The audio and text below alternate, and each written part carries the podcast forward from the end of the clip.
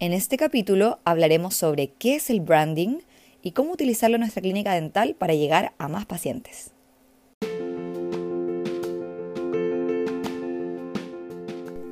Sean todos bienvenidos. Mi nombre es Terry Mediavilla, experta en gestión empresarial, y esto es La gestión es la cuestión.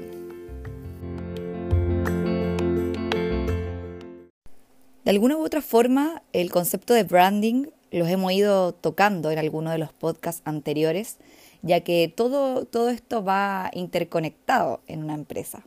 Pero en este capítulo nos vamos a enfocar eh, más en profundidad de qué es el branding y cómo este nos puede ayudar a atraer más pacientes. ¿Cuál es el problema que yo veo y por qué tenemos que tocar el tema del branding? Es porque mm, veo muchos odontólogos que están en el desarrollo independiente de la profesión, o sea, quieren partir con un box, su propia marca, luego a lo mejor si les va bien seguir creciendo y así es como probablemente partieron la mayor cantidad de empresas o clínicas dentales que hoy día existen. Em, pero los veo que tienen todas las ganas, todas las habilidades, pero no están realmente capacitados para saber cómo desarrollar su marca ni tampoco saber cómo promocionarla. Por lo tanto, hay muchos odontólogos frustrados que no logran desarrollar de la manera, de, la manera correcta su profesión, tienen un anhelo, saben que tienen las capacidades, saben que son muy buenos, los pacientes a, los que llegan también saben que son muy buenos, pero no, no logran conectar con más pacientes. Y también, por otro lado, que los cursos de marketing no están realmente enfocados en estrategias basadas en odontología o en odontología personalizada o en odontología basada desde la ética. Entonces aquí se produce una brecha y es por eso que hoy vamos a profundizar acerca del branding eh, como una pincelada para que, para que tengan un conocimiento y sepan que esto existe y que nos puede agregar mucho valor. Dentro de nuestro proceso general, si pudiéramos hacer una pirámide, tenemos que la base de la pirámide es el branding. Podemos definirla como eh, quiénes somos y por qué lo somos. Una vez que tenemos esta base, podemos llegar a una segunda etapa que es el marketing, que habla de em, cómo comunicamos qué somos y qué hacemos.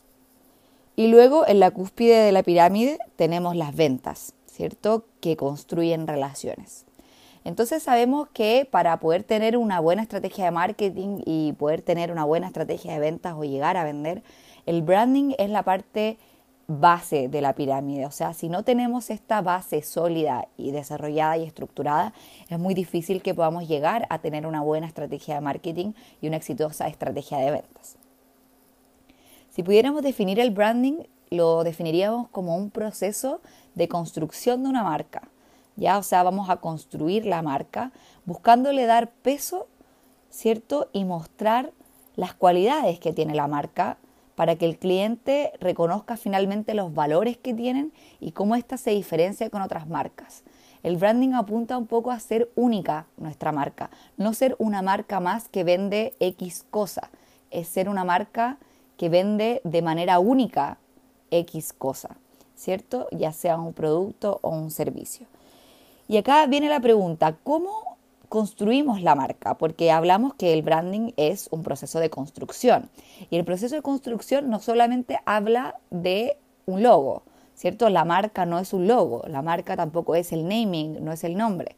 La marca es mucho más, es un concepto, es un, es un, es un, valor, una, un concepto global, ya que incluye muchas partes.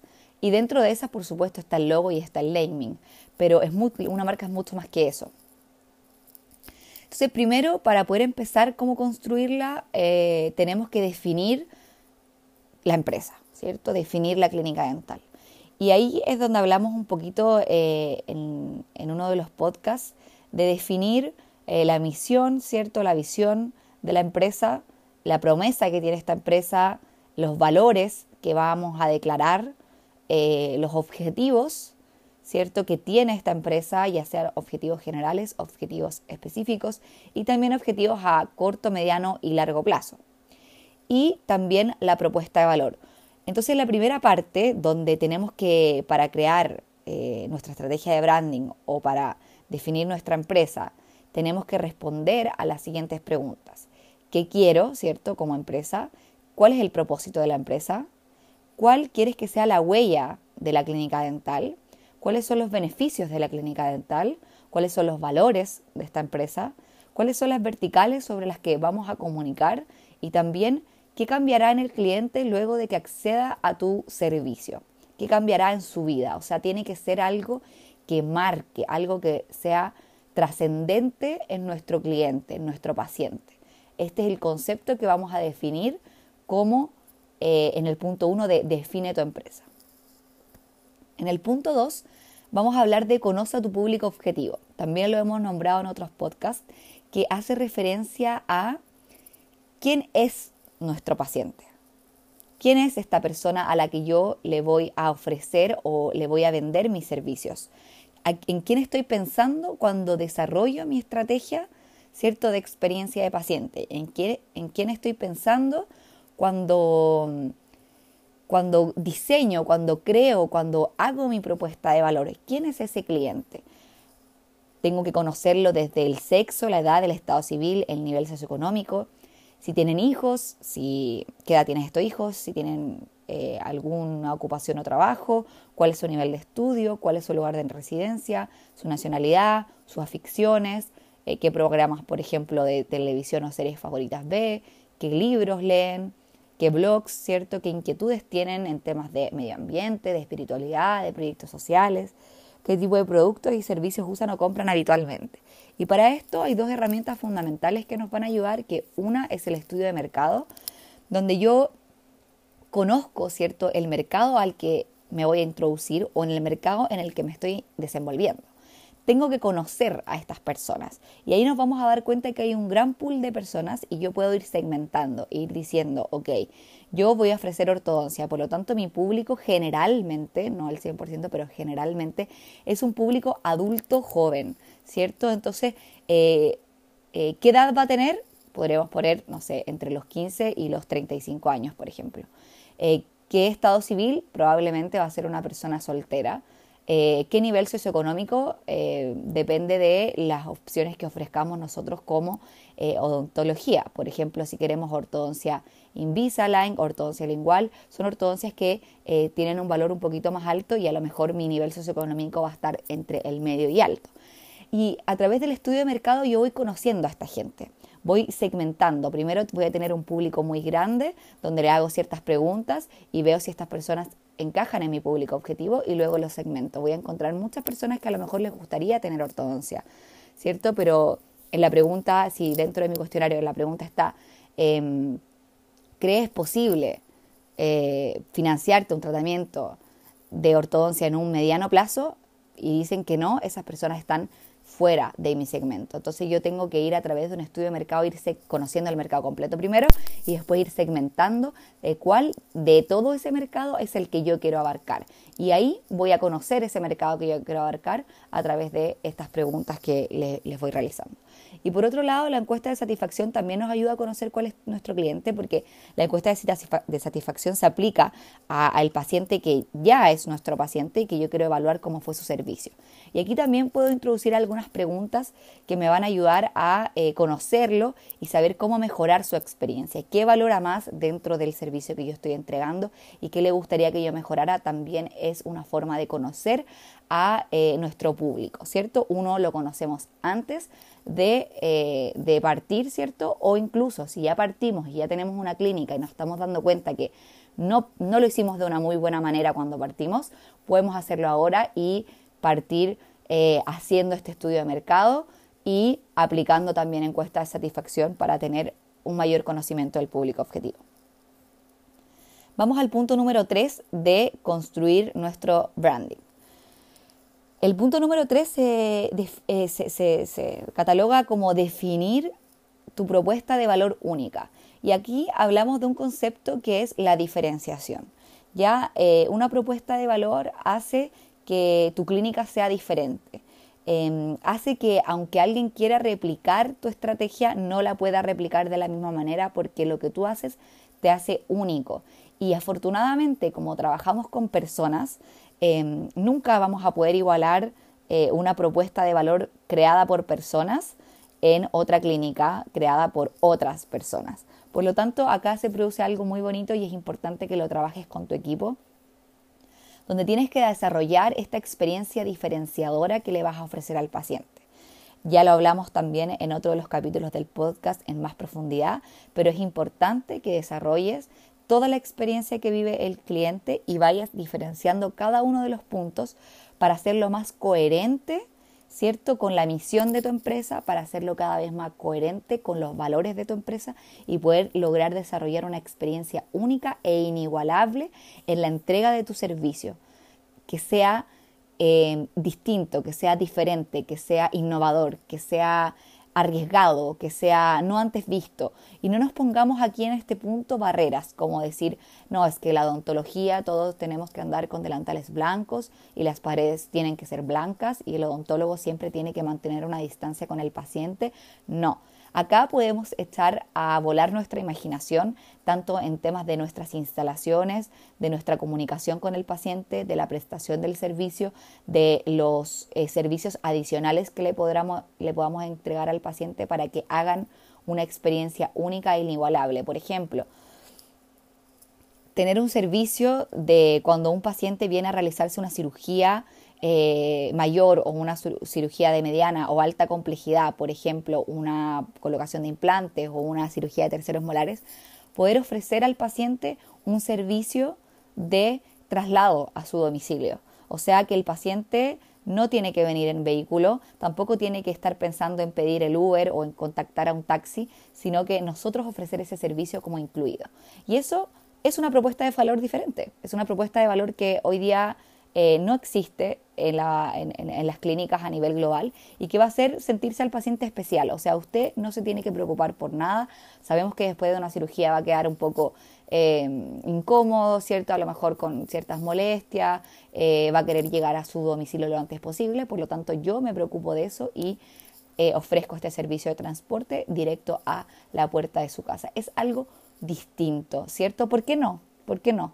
Y así hay millones Em, de, técnicas de diferenciación eh, que, se tratan generalmente en las charlas y en los cursos que dictamos, pero, em, pero acá yo les dejo abierto para que ustedes echen a volar su imaginación. Luego el cuarto es convierte los valores en algo real, o sea, los valores que nosotros definimos cuando creamos o definimos este concepto de empresa, tenemos que, tenemos que llevarlos a la práctica y eso también es algo que los he comentado muchas veces. Es importante que cuando nosotros definamos una estrategia eh, de visión, visión, valores en el papel, sea algo que se replique en la vida real. Y aquí viene el, el concepto de que los colaboradores se empoderen o se pongan la camiseta de qué es lo que yo como dueño estoy creando y diseñando para mi clínica. Si uno de mis colaboradores no logra eh, empoderarse, empaparse y abanderarse con lo que yo creé es un, es un punto para, que yo tendría que considerar para eh, la continuidad de ese colaborador porque me está afectando en la coherencia de lo que yo quiero lograr. ¿Cierto? Tiene que ser el valor que yo predico, lo tengo que practicar, tiene que verse, tiene que entenderse, sin que yo lo tenga escrito en una pared. Si yo le pregunto a, a mi cliente, a mi paciente en una encuesta de satisfacción, después de la atención, en una encuesta, cuáles son los valores que más destacó o que más vio dentro de mi atención, debería saber identificarlos claramente. ¿Ya? Sin tenerlos yo escritos, sin tener que decírselos verbalmente, el paciente tiene que sentirlos. Y eso es algo muy importante y que muy pocas clínicas desarrollan. Por lo tanto, que si tú puedes desarrollarlo, estás marcando muy fuertemente la diferencia. 5. Ejecuta la estrategia, por supuesto. Ejecuta la estrategia es llevar a cabo todo lo que hemos creado, la definición de la empresa, eh, el conocimiento sobre el público objetivo, definimos la propuesta para este público objetivo en relación a lo que yo definí como empresa, convierto estos valores que definí en reales y ejecuto. Creo la experiencia del paciente, creo la experiencia memorable, que es este concepto que está muy en boga hoy en día, lo creo, lo ejecuto, lo llevo a la práctica. Y acá es muy importante que todos los colaboradores estén alineados con la ejecución de esta estrategia. No solamente tú debes conocer la estrategia, debes tratar de la mayor cantidad de veces de impregnar y de comunicar esta estrategia a tus colaboradores. El sexto es revisa y analiza periódicamente la imagen corporativa o el branding que creaste para, em, para ver si lo estamos haciendo bien. Y en este análisis tenemos cierto todo lo que sean auditorías, pero también tenemos eh, lo que se llama el Mystery Patient, que también creo que lo comenté en algún momento, donde nosotros mismos podemos hacer la prueba de ser un paciente, sentarnos en nuestra clínica, eh, eh, cierto, ver cómo se está brindando el servicio en cada uno de los puntos de contacto con el paciente.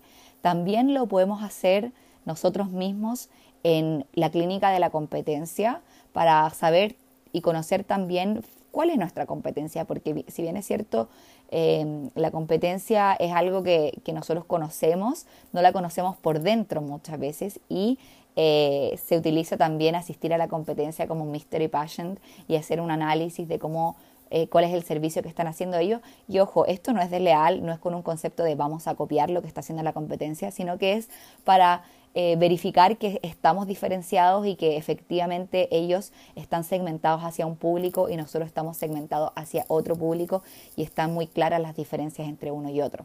Eso es lo que queremos lograr finalmente.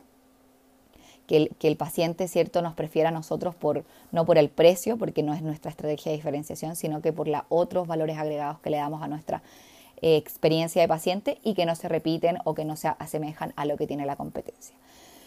Y por eso es muy importante revisar y analizar también eh, tener un paciente misterioso dentro de nuestra clínica, como por ejemplo algún amigo o algún familiar que pueda asistir eh, y pueda hacer el proceso completo, también nos sirve mucho porque nos va a decir de una manera más objetiva eh, qué es lo que podríamos mejorar o en qué es lo que estamos fallando. Entonces eso es más o menos lo que es el, la, la, la, creación, ¿cierto? La construcción de la marca.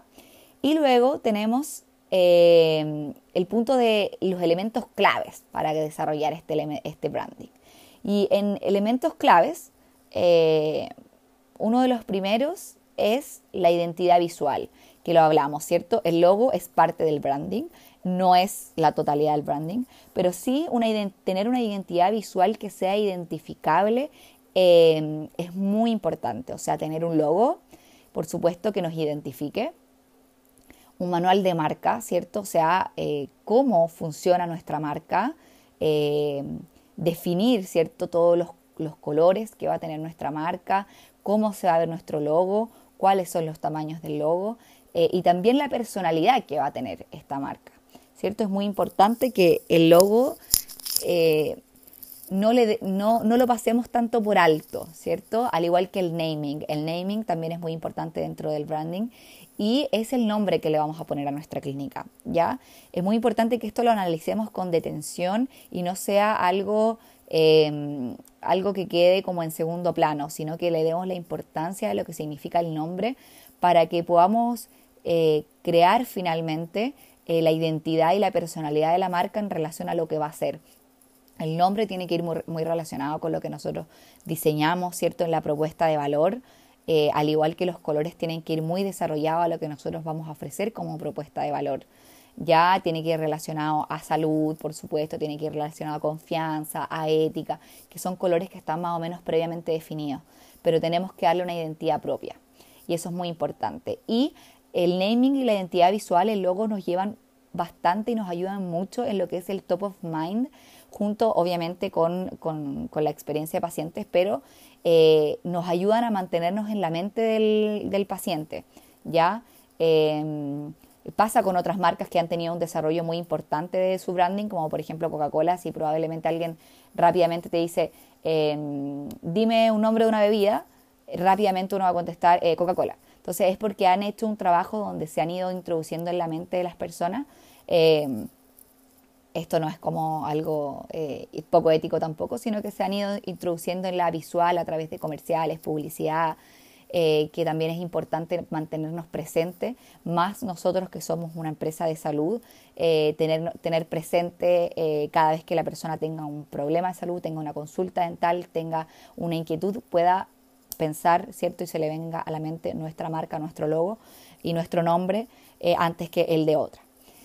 El tono de comunicación también es muy importante. Tenemos que entender que el tono en el que, no, que nos comunicamos es otro de los elementos claves y va a ser cómo nosotros nos comunicamos con nuestros pacientes a través de las distintas redes o a través de los distintos canales. Tenemos que tener siempre, eh, ojalá, la misma línea de comunicación, la misma línea editorial, podríamos decir. O sea, vamos a, hacer, a tratar siempre de ser de la, de la forma más coherente. Eh, cuando, cuando la empresa es más pequeña y somos nosotros mismos los encargados de, de, la comunicación con los pacientes, es un poco más fácil, porque efectivamente nosotros vamos a tener una, una línea de comunicación, vamos a ser muy amables, vamos a siempre responder muy rápido, vamos a, a tratar de responder eh, de la forma más completa las preguntas, siempre nos vamos a dirigir con mucho respeto a la persona eh, y vamos a tener un tono a lo mejor cercano, amigable, y ahí viene la definición del tono de comunicación. Pero cuando la empresa empieza a crecer un poco o empieza a demandar que nosotros deleguemos este tipo de funciones, es importante que nosotros nos preocupemos que el tono de comunicación se mantenga. O cuando tenemos más de una persona encargada, o cuando una persona se va de vacaciones y queda otra persona para reemplazarla, o cuando una persona se va, deja el cargo, también es importante que la que siga siga ese tono de comunicación. Y eso lo tiene que definir el dueño, ¿cierto?, de la clínica para que sea siempre muy coherente en todas las partes de la comunicación con el paciente. El contenido relevante es otro punto también importante del branding porque si nosotros no publicamos contenido relevante para nuestro público objetivo, es muy difícil que logremos una conexión. Y ahí viene la segmentación. O sea, como ya tenemos nuestro público segmentado, ya sabemos cuál es el contenido relevante para ese público y es importante que en todos nuestros canales vayamos publicando esta información, como por ejemplo en la página web a través de un blog, por ejemplo a través de Instagram, con eh, noticias en el feed acerca de ciertos temas. Es muy importante que eso también lo desarrollen en una línea. Los canales, los canales de comunicación donde vamos a estar habituados, también es una estrategia de branding donde vamos a definir en qué canales vamos a estar presentes y en qué canales nos vamos a comunicar con el paciente, ya sea a través de eh, canales offline o canales online y definir si la estrategia es Twitter, vamos a estar en LinkedIn o vamos a estar en Facebook, en Instagram o no vamos a estar en LinkedIn LinkedIn, en Twitter, por ejemplo. Es importante que definamos cuáles son estos, estos canales a raíz de también saber dónde están nuestros pacientes y qué canales habitúan ellos. Ahí voy a ir a estar yo posicionado. Escuchar y responder a los pacientes también es muy importante en el tema de branding, ya que ellos tienen siempre las respuestas.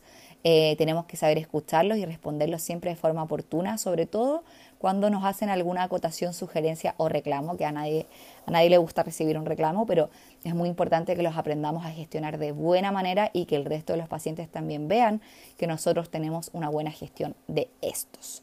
Y por supuesto, el branding eh, termina con la experiencia memorable del, del paciente porque mm, también es un elemento clave que logra aunar, ¿cierto? Y reunir todos, eh, todo lo que hemos diseñado anteriormente con esta estrategia de branding, ¿cierto? Se va a eh, homogenizar, se va a unir y lo vamos a tener en un solo producto que es la experiencia memorable del paciente. Así que espero que les haya gustado este, este capítulo. Les voy a dejar, por supuesto, en recomendación un libro ya para que puedan profundizar y un libro que no es de branding netamente, pero es de un autor chileno, profesor mío muy, muy, muy, importante dentro de mi carrera, que es Vender no es un arte, y el autor es Juan Irigoyen, que es un profesor de la Universidad de Chile, así que se los recomiendo. Y otro libro ya un poquito más eh, duro en temas de branding es Brand of On ya que también es un libro bastante importante y se los dejo con mucho cariño para que lo puedan profundizar. Les mando un gran saludo y estamos viéndonos en otro capítulo del podcast. Besitos.